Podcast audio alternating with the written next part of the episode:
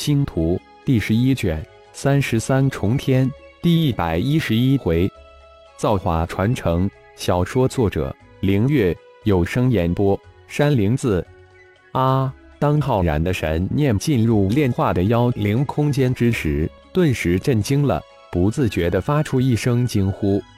这那里是储物空间，分明就是一方小小的世界，一个活生生的小世界。神念扫过这方小世界，一团正消散的透明火凤虚影出现在神念之中。浩然想也没想，几乎是本能反应，眉间射出一束金光，穿透小世界，将那即将消散的火凤虚影包裹住，瞬间收入炼神塔中。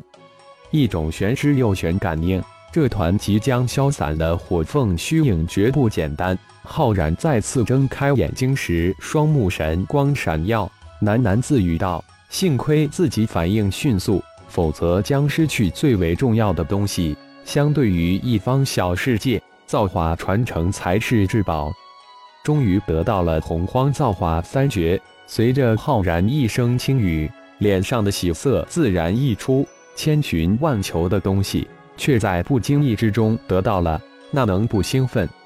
在浩然炼化掉妖灵空间的那一刹那间，也将那位妖族大能个印在造化之灵上的一丝灵魂魅去。造化之灵将会在几息之间消散于无形。造化之灵消散后，浩然得到了造化世界，也会慢慢的消失于无形。最后，这方造化世界会退化为一个单纯的妖灵空间。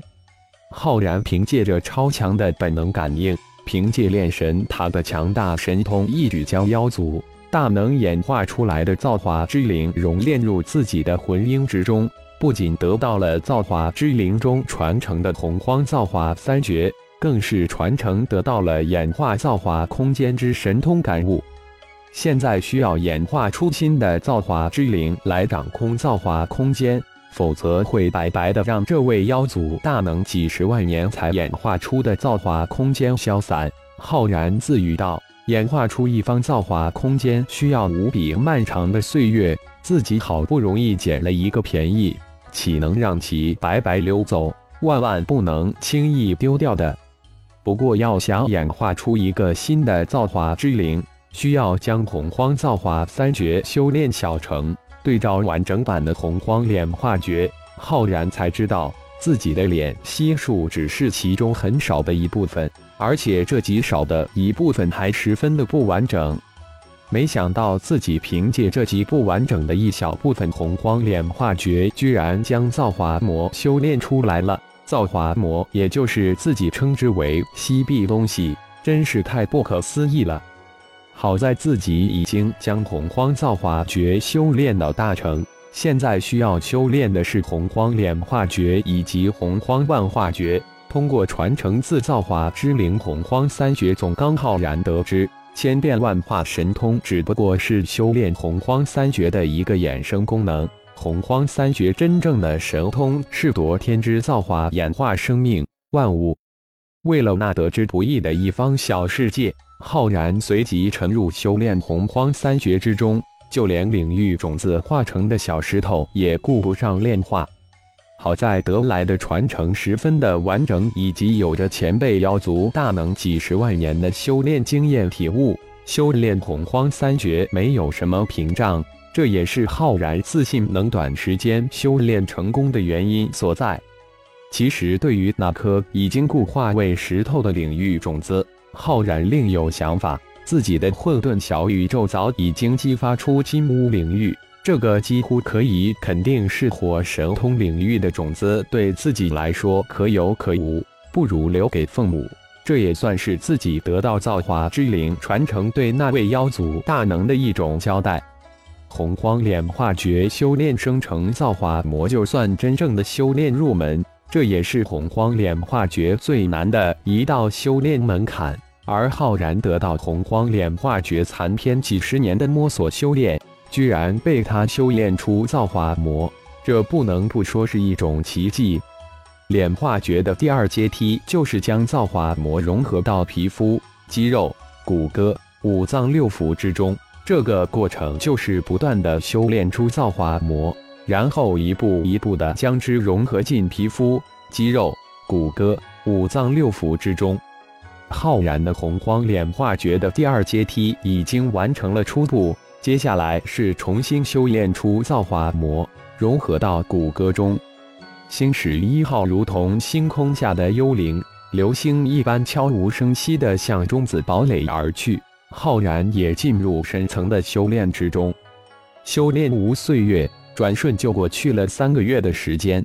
浩然慢慢睁开了眼睛，仅用了三个月的时间，就将洪荒炼化诀第二阶段完成。洪荒炼化诀的第三层的修炼不是一朝一夕能修炼成功的，现在终于可以转入洪荒万化诀的修炼了。浩然兴奋莫名。根据传承经验。洪荒万化诀只需要将第一层修炼小成，修炼成灵化神通，就可能演化出新的造化之灵。而千变万化神通最低也只需将第一层功法修炼至小成之境，这正合浩然的心意。超脑一号估计还需要多久才能赶上中子堡垒？浩然扬声问道。修炼之时根本无时间的概念。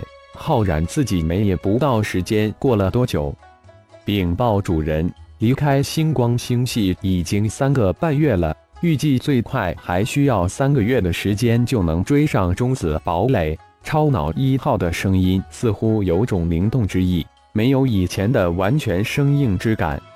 浩然沉浸在巨在的喜悦与期盼之中，根本没有注意到超脑一号的声音变化。好。追上中子堡垒后，唤醒我。浩然吩咐了一声，再一次投入到洪荒万化诀的修炼之中。大银河系星光星系，星光宗莫尔斯等六大顶端高层齐聚一堂。莫尔斯高坐主位，红光满面，意气风发。呵呵，真没想到，波动、波矢、波一进化到如此程度，仅一次就将二百五十万弟子一次送走。我们的计划看来还要改变了。看来的，现在通知李氏、张氏、吕氏、帕拉斯四大家族了，让他们的门人弟子在半年内齐聚星光星系，整体作为第二批了。至于那些个隐士门派，就作为第三批吧。还是按原来的商定时间通知。罗格接口道：“哦，顺便跟四大家族通个信，让他们隐蔽行动。”不要声张，宗主的计划也不能透露半分。汤姆森补充了一句：“怎么一个子感觉自己老了呢？还有种孤单感。”特略突然感叹了一声：“是啊，这些小子都一窝蜂的跟着莫桑挤进了第一批，突然少了他们，感觉真的很不适应呀。”罗格也感叹道：“不要感慨了，不就是几十几百年的时间吗？”阿然给你们留下了庞大的修炼资源，如果按修真岁月来算，我们才刚刚学会走路，路还长着呢。不要丢掉了激情。莫尔斯笑道：“还好自己也跟着去了，否则自己也免不了由此感叹吧。”阿然走时交代过，他会直接到暴雷之域传送阵那里汇合，可能不会回星光星系了。如果有重大事情不好决断，多去找几位长辈商量一下，听一听他们的意见。大银河星光总就交给你们了。星光一号星星光盟会议大厅之中，星光宗、圣一宗所有高层汇聚一堂。会议大厅左手边，星光总以苏浩为首，旗下依次是副宗主陈进。副宗主麦迪、星光宗第一代弟子古曼以及浩然的九大亲传弟子等几十人。右手边圣一宗以布尔斯为首，旗下依次是副宗主豪威尔、副宗主豪吉提蒂等圣一宗其他高层几十人。会议大厅上首位，星光盟主浩然之位。一转眼进入修炼界就五十年了。星光盟在浩然盟主的带领下，抓住重灾这天大的时机，经历了重重艰难险阻，多次行走在灭绝的绝境之中，我们星光盟终于在修真界站稳了脚跟，崛起修真界。布尔斯的声音在空旷的大厅里响起。已经突破到合体之境巅峰的他，有种不威而怒的气势，整个人看上去沉稳霸气十足的上位者。扫了一下在座的每一个人，都是满脸的激动，眼中热切如实质溢出。在虫灾爆发这四十多年里，我们星光盟发展迅猛，从仅仅拥有二个星球开始，到现在占据二十颗资源星、几百个矿物星。拥有二亿外门弟子，我们星光宗天纵奇才苏浩宗主，更是在短短的几十年里，从化神期青云之上，以妖孽般的速度突破到大成之境，成为修真界的顶尖高手。